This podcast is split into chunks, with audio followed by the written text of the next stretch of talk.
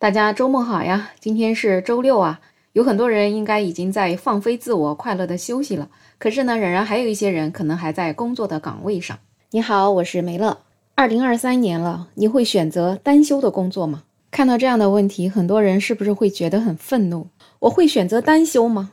单休能是我主动选择的吗？这样的话题啊，最近真的是隔三差五的就会登上热搜。单休确实是很多打工人的痛呢。上班族最期待周末了，大概从周三开始就觉得看到了希望，因为一眨眼又能够双休了，终于又不用早起了，白天呢也可以撒欢儿出去玩了。尤其在这样一个大好的春光里面，可是对于只有单休的人来讲，心情肯定没有这么愉快。周末休息两天和只休息一天，那可是截然不同的体验。双休，你算一算。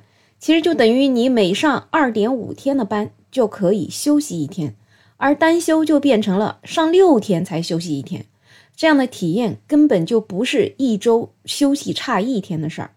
比如说我们现在一年是有五十二周，那单休和双休就整整差了二十六天呢，这算一算可是将近四个黄金周啊。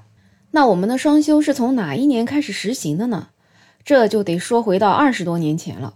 在一九九五年的三月二十五号，我们国家修改了关于职工工作时间的规定，把每周的工作时间改成了四十个小时，那除以五天，也就是说五天八小时工作制。那么周末呢，也就是可以休息两天。这个是从当年的五月一号开始实行的。理论上来讲，单休日从那天开始就应该成为历史。那加了个理论，那显然就没有成为历史了。因为虽然法律规定了双休了，可是现实生活中单休却是那么的多，以至于到如今二十八年过去了，人们还在讨论你会选择单休的工作吗？那说到二十多年前，就在这个双休的规定出来之后没几年，我就学校毕业出来工作了。一开始我就入职了一家国营单位，那国营单位啊，肯定是最遵守国家法律的了，所以呢，办公室的人员都是双休。所以我在初入职场就已经体会到了双休的快乐。那时候每到周末，我就可以终于从城里回到乡下的家里面，又可以过上衣来伸手、饭来张口的日子，就感觉到特别的快乐。但是可惜这国营单位的工资实在是太低了。后来呢，就跳槽去了一家台资企业，这工资确实是高了很多很多。但是呢，它竟然变成了单休，而且不但单休，平时的晚上还要义务加班。反正老板在那里盯着你，你好像就不能够下班。结果这样的日子啊，我也就只过了两年多，就实在过不下去了。没有周末的生活，简直就是暗无天日啊！所以当时就决定出去找工作。而我找工作的要求之一就是双休。后来还真的挺幸运的，就找到了一家双休的外企，工资呢比原来还要低一点点，但是我却很开心，毕竟不用加班了，周末又可以放风了，这样的日子简直太快乐了。我一下子也就多了很多属于自己的时间，所以我在这家公司就一下子做了十七年，直到前两年离职。而现在呢，很多人找工作也跟我当时一样，会把双休作为找工作的条件之一，以至于现在有一些 HR 反而出来抱怨，单休怎么就找不到人了吗？一个个都因为单休拒绝我。确实，一些普通的文职岗位，你想招个单休的人，其实真的很难招，更别说招到匹配的想要的人才了。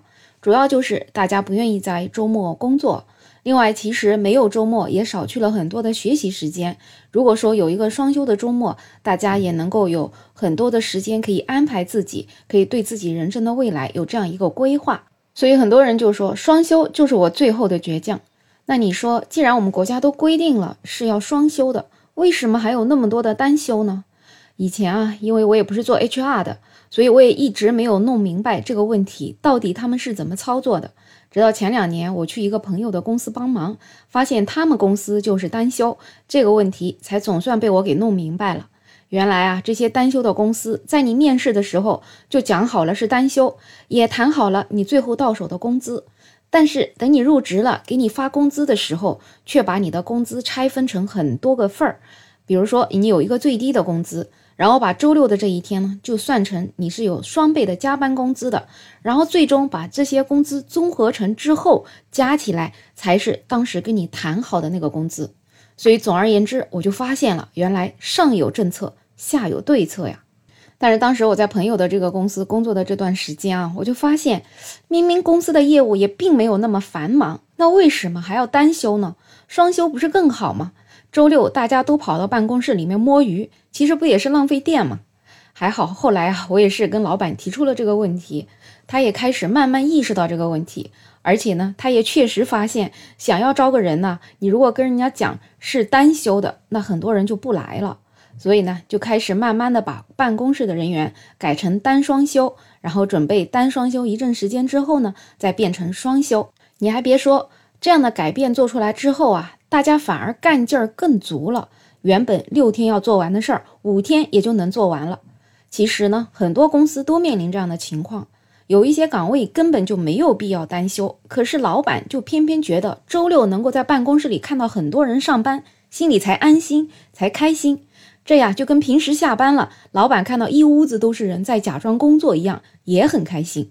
其实呢，大多数情况之下，那个都是垃圾时间啊。所以，这种纯粹为了单休而单休的公司，其实就是在浪费资源，而这些资源也就是老板的钱呢。希望老板们也能够早日意识到这样的问题。其实，你给每个岗位定好明确的工作目标，让他们在规定的时间之内给它完成，这样不是更好吗？